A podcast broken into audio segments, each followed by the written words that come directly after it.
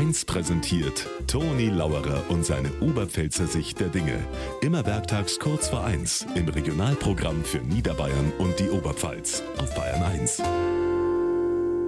Grundsätzlich soll man ja nicht übers Wetter schimpfen, weil es gibt Schlimmeres, ist schon klar. Aber der Frühling heuer, also zumindest bis jetzt, naja, Ostern steht vor der Tür. Und schauen's aus, was soll man da sagen?